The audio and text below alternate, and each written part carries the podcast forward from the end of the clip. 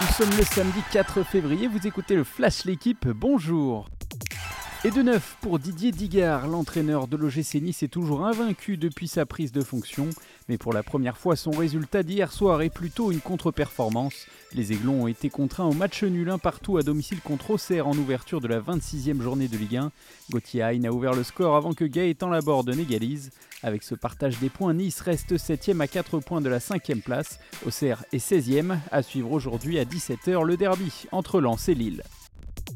À 4 jours du match le plus important de sa saison face au Bayern Munich, le Paris Saint-Germain reçoit Nantes ce soir. Objectif confirmer la belle prestation réalisée face à Marseille et ne perdre aucun joueur sur blessure.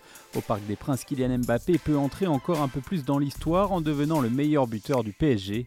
En marquant son 201e but face au Nantais, le Français dépasserait Edinson Cavani.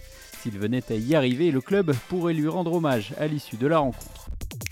La série a pris fin hier. Pour la première fois en 2023, Novak Djokovic a perdu un match de tennis. En demi-finale de l'ATP 500 de Dubaï, le Serbe s'est incliné 6-4, 6-4 contre Daniil Medvedev.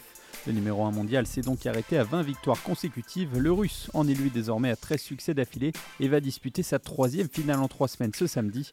Ce sera contre son compatriote Andrei Roublev, tombeur en 2-7 d'Alexander Zverev. Chez les parieurs, il est loin devant ses concurrents. Max Verstappen est promis un nouveau titre mondial avant même le début de la saison ce week-end à Bahreïn. Le néerlandais pourrait devenir le cinquième pilote de Formule 1 de l'histoire à réaliser un triplé après Fangio, Schumacher, Vettel et Hamilton. Même si Alonso a réalisé le meilleur temps des essais libres hier avec une Aston Martin très intéressante, la Red Bull semble toujours au-dessus du lot. On en saura plus ce samedi avec les qualifications qui débutent à 16h. Merci d'avoir écouté le Flash l'équipe, bonne journée